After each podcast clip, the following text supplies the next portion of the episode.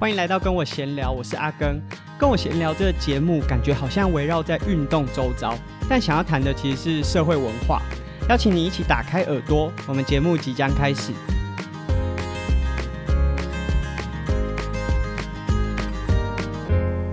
有在运动的啊，例如说，我平常可能会去泳池，会去田径场，偶尔就会听到人家说：“哎，旁边那个阿北，他早上都是每天四点就过来这边运动啊，已经连续了五年、十年这样，那真的蛮厉害的。就是你每天日复一日都要做同样一件事情，可以连续这么久，很不容易。或者是你可能有哪个朋友，他是利用自己下班的时间。”然后去学，不管是玩音乐啊，或者是学烹饪，他可能对这件事情很有热忱，所以花了很多自己日常生活啊、扣除掉工作和家庭生活以外的时间去做某件事情。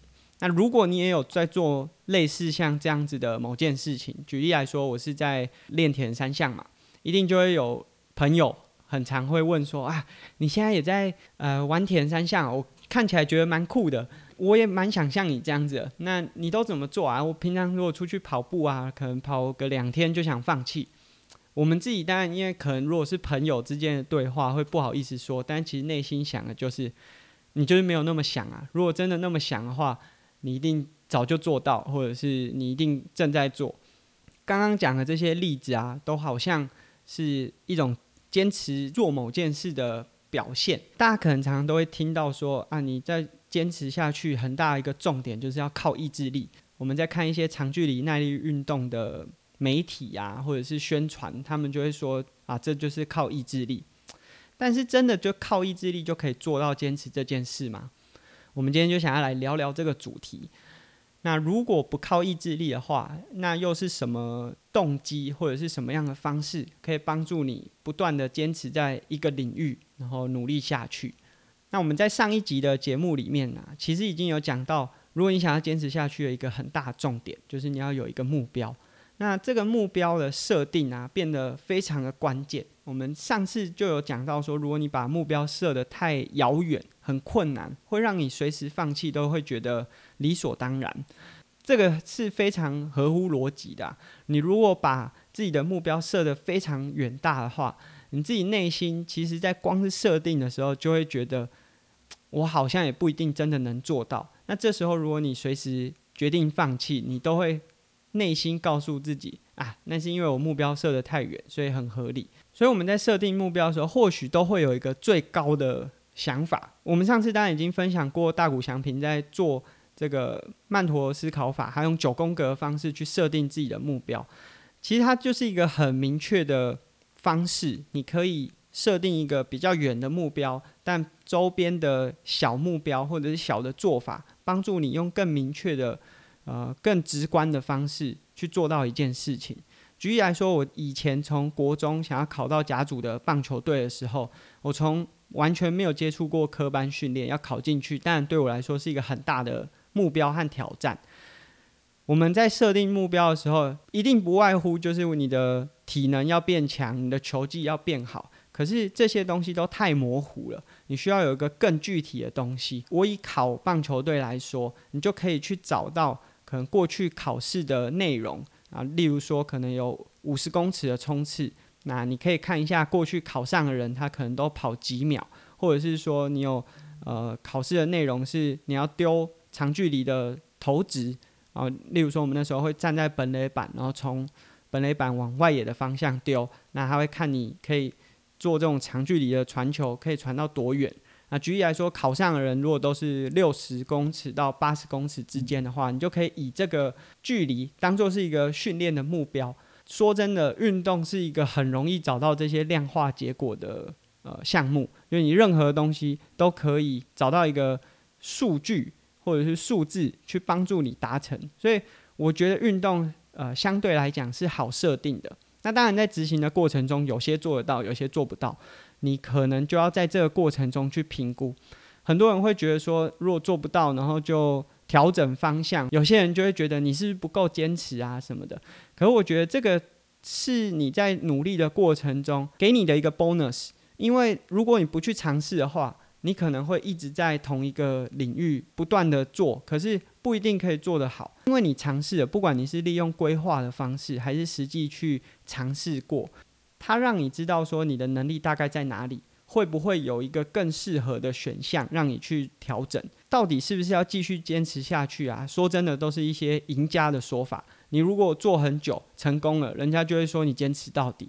但你如果今天是啊，例如假设我以前打棒球，后来骑自行车，现在玩铁三项，假设我有一天成功了。人家也会说哇，他很懂得在这个不同的环境里面去找到自己的长处。反正这都是一些赢家的说法，真的不用太去在意说你在努力的这个过程中是不是调整了自己的准心，调整一下自己打靶想要打到哪个方向。我觉得重点是你设定的目标，努力去做，然后做的过程当中从这里面去调整，不管是你努力的方向，或者是你在过程中发现自己可能不是这么适合。我觉得那都是一个成长。我们有这些比较明确的一些做法和呃手段之后，你才有办法很明确往自己的方向去前前进。你的方向越明确，你在努力的过程当中，你可以一直检视自己是不是在往对的方向走，而不是我们如果假设刚刚呃设定的目标是我的球技要更好，那怎么样算是更好？这个没有一个很明确的目标，有时候。啊、因为努力的过程，它并不是一个好像我们在打电动，就一关一关破，你都很实际的可以知道自己走到哪个位置。有的时候你可能体能有提升，可是球技那时候比较低潮，那可能就会有一些状况。那当然，运动是这种比较容易设定目标，有些东西是比较难设定目标。例如说，你想要写一本书，你即便知道说产出一本书可能要六万字，可能要八万字。但你也没有办法确保说，你每一个写出来的文字都有达到组成一本书的能量。所以刚开始初期的时候，你绝对没有办法光是用文字数来决定这个目标。你可能需要，例如说，你需要写几个人物的故事，或者是你需要写几个主题，那你才可以慢慢的把这个画面越来越清楚的描绘出来。所以这个东西啊。针对不同的事件，你的设定目标的方式就要去调整。设定目标是坚持的一个非常大的一个关键。懂得设定目标的人，他即便最后都没有办法达成那个目标，但是他在执行的过程中，成长会是比没有设定目标的人来得快很多。那我觉得其实还有一件事情，就是你设的这个目标或者你想做的这件事情，到底是有没有这么想做？这就是你要培养你自己的动机。网络上当然可以搜寻到很多文章，去帮助你检视自己对这件事情有没有那么想要去做。我自己很喜欢的一个方法是，它叫十十十的法则，就是数字的十，连续三个。它指的是十分钟之后你会不会后悔，就是这个决定做了这件事情。另外一个就是十个月之后，你对这件事情会不会后悔？最后是十年。那我们一样回到我在。决定要考棒球队的这个选择，这是一个还蛮大的选择，就是你从国中升高中转换完全不同的体系。当然，如果在国外的话，这可能不是一个很明确的分类。但是我们经过前面体育班特辑之后，大家就会知道台湾的体育环境就是要你二择一。那我自己不喜欢，但是那时候就是必须选一个。那二择一的时候，你就要去考虑到底做这件事情是不是。啊，你未来不会后悔。那直至今日，我可以很有自信的说，虽然我手受伤了，在这过程当中，现在棒球看起来好像对我的人生带来的加分作用好像也不大，但是我从来没有后悔过，就做了这个选择。这十十十里面包含了三个时间点，就是十分钟过后、十个月过后、十年过后。十分钟很重要的就是，我们其实很常是在冲动底下去做决定的。那你借由这样子的十分钟的时间，有没有办法重新的调整自己的思考方向？这就非常的关键啊！因为你如果十分钟过后就会后悔，更不要说十个月、十年。那你这些冲动下面做的选择，你是不是一定要在这么急迫的时间里面去做决定？我在当时啊，十分钟这个关卡是一下就过关了，因为我这个抗争是从国二一直抗争到国三，整整大概一年半的时间。再来是十个月，十个月基本上，如果以当时的我，就是十个月之后，我就会到高中阶段。那对当时的我来说，这是一件一定要做的事情，所以十个月对我来说也是马上就过关的一个选项。十年呢、啊，基本上就是从十六岁到二十六岁，我现在二十八岁，所以十年大概就是从那时候要看我现在。那我那时候的想法是，在台湾想要打甲组棒球，如果你没有现在开始的话，之后可能就再也没有机会尝试了。当然，可能还是会有一些范例。有一些个案，他是到了很后期，然后也有机会尝尝试职棒这个领域，可是相对来说，那真的是机会非常的渺茫。那所有的长辈跟我讲的都是说啊，你以后想打棒球，以后赚了很多钱，你想要怎么打都可以。可是我想要打，如果是职业棒球的话，这就是我一个最关键的时间点。那他们会说，你以后想读书都没有机会了。他们是以他们自己可能过来人的经验。可能离开了学校，进入到职场之后，再也不会回到学校了。可是相对于棒球来说，要回去学校读书是没有时间限制的。你要五十岁回去读书，都还是有机会。但对当时的我来说，如果那时候不走这个选项的话，未来是完全没有机会。在这十十十的关卡当中，不管是十分钟之后、十个月之后，还是十年之后。我都可以很明确知道，说我做这个目标的设定，这个选择是非常坚定的，所以很容易的就可以让我做出这个选择。所以当你在做每一件事情的时候，都可以重新的用这个方式去思考的时候，你的目标不会是很随便，每一个都是深思熟虑。那这样实时时的法则啊，我真的蛮希望说。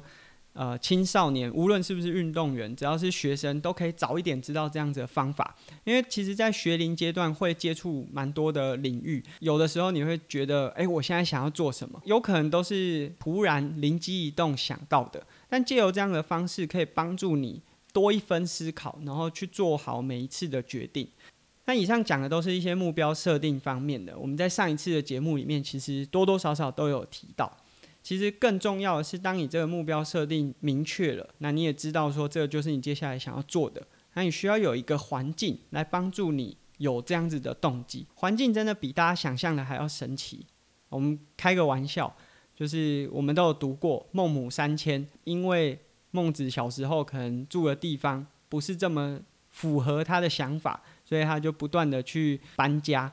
啊我长大之后，第一个想法就是哇，孟母这种三迁啊，简直就是造就了华人社会这种职业的歧视。他就是因为这样子这个故事，让我们觉得啊，这些职业都是不好的。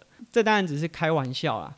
做家长的没有一个不希望自己的小孩是在更好的环境里面生长的，这个我们都可以了解。我想要讲的就是这个环境到底影响有多大。我们都会认为，如果以运动来说。可能肯亚的选手生出来就是适合跑步啊，一定是他们流着跑者的血，或者是中南美洲的，如果是运动员的话，也都可以打大联盟，所以他们一定生出来就是适合打棒球的体型。可是实际上啊，真正影响这个的，我个人觉得更多的是因为文化。那为什么同样都是？耐力运动，而且是这种长距离，然后需要长时间在户外的。为什么肯亚的选手就没有办法骑自行车？我们在环法赛里面，一直到近十年来，可能才比较可以看得到不同肤色的人种。其实你如果仔细去思考的话，重点其实并不是说哪个国家特别容易产出什么样的运动员，而是那个国家的文化适不适合那个运动。举例来说，就像游泳，其实也有短距离的项目。那既然非洲有这么多优秀的短距离跑者，怎么没有办法产生出好的游泳选手？那很大的原因是因为非洲光是水资源的取得就受到限制，当然也会造成他在培育游泳运动项目的困难。另外，像北美的美式足球啊、篮球、棒球选手是很多的，就是好像。北美的选手都很擅长这些运动，但其实真正的原因是因为这几个运动项目的收入比较高，所以如果你有比较好的运动表现，就会被送进这些运动项目。那当然，我们也可能很常听到说，诶，台湾跟日本的不管是饮食文化啊，或者是呃人种都差不多。为什么日本的跑者这么厉害，可以在全世界排名这么前段？可是台湾好像就很困难。光是纬度差异，日本在夏季都很适合做长距离跑步的训练，但台湾在夏季的时候热成这样，光是想要做稳定的训练就有问题了。所以光是这样子的状态都有可能改变，不仅仅是个人，而是整个国家的文化差异。所以环境真的非常的重要。当然，我们多数人遇到的这些环境上的挑战，可能没有像我们刚才讲的这么巨大。例如说，非洲取得不到水这种这么严重的环境挑战。但是，我们还是要尽可能的让自己是处在一个对你达成目标是比较有利的一个环境。举例来说，你可以找比较符合你自己频率的人，那他们可以互相的协助，帮助你去达成这个目标。那当你有了目标，有了环境之后，接下来要做的就是。执行它，其实我觉得多数的人最后会失败，也都是在执行这个阶段。执行会很难，并不是说你不想去做这件事，而是我个人觉得，因为现在的这些。呃，资讯取得太容易了，你随便上个 YouTube 或者是 Google 搜寻一下，都可以找到最顶尖的那些人都是怎么做的。例如说，你可以找到最顶尖的作家，他可能每天写早上起床是怎么作息，写了多少字，或者是顶尖的跑者，他每天跑了多少量。可我们会把这样子的印象放在自己的脑中，要求自己也要跟他们一样。可你从来没有想过，他们也是从最简单的开始，他们可能刚开始也不是。哦，例如说每天早上就写个两千字、三千字，或者是每天就跑个十五公里，他们也是慢慢堆叠起来的。那我们如果一开始就要求自己做到，例如说，假设你帮自己设定是一天早上每天早上起来都要跑五 K，我觉得这对入门来说真的都太困难了。你要从简单的开始。那我们举个例子，以存存钱来说，大家如果搜寻存钱法，那你可以找到很多各式各样的。那他们都有一个共同的特征，就是他要从简单的开始，他不会一开始就叫你每天存一千块，他一定是循序渐进。例如说，有这种五十二周的阶梯式存钱法，或者是三百六十五天的存钱法，都是循序渐进的增加上去，先养成你的习惯，再去增加那个强度。就像我们前面讲的，这跟周期的概念是一样的，所以。今天这个主题啊，可以回推反映出我们上一集讲的顶尖的运动员，他在成长的过程中，或许他在做这些事情，并不是为了学习怎么做事，但是他在这个过程中学习到，不管是目标设定，还是循序渐进的这个逻辑。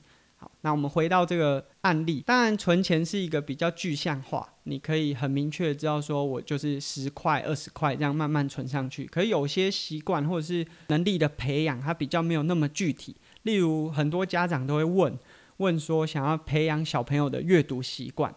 那我其实可以自己分享，阅读习惯啊，真的是很难培养的一个能力，因为你如果本来就没有这个环境的话，是很难进入到这样子的状态，因为。阅读第一个需要安静，第二个你自己本身的状态也要达到那个状态，才有办法持续的阅读。我记得我妈妈以前培养我阅读习惯的方式，她是简报，因为我们以前有国语日报，你如果一次拿，他说一次拿整份报纸给我们看，我们就只会看漫画，然后就就不看了，所以他只会剪，例如说一天的其中两则。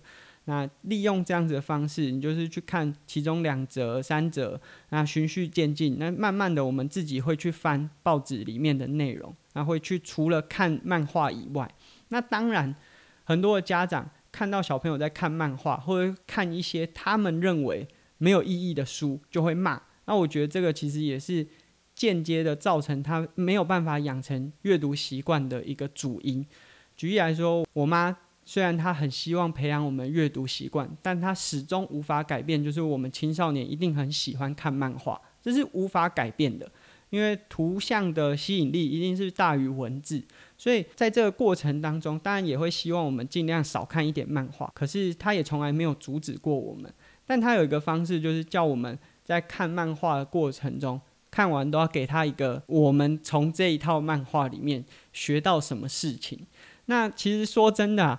每一个漫画，尤其是日本漫画，还不就热血，然后呃很有趣这样。那你一定要想出一些东西去说服，就以我来说，我就要去说服我妈，为什么我觉得这套漫画好看，然后看了得到什么。这过程中，你就会开始思考。这个思考过程，当然可能不是培养阅读能力，但至少培养了思考的能力。那久而久之，你可能会从漫画，诶，偶尔又看个纸本的文字内容。过程当中，虽然没有强制我一定要看多少的书，可是我就养成了阅读的习惯。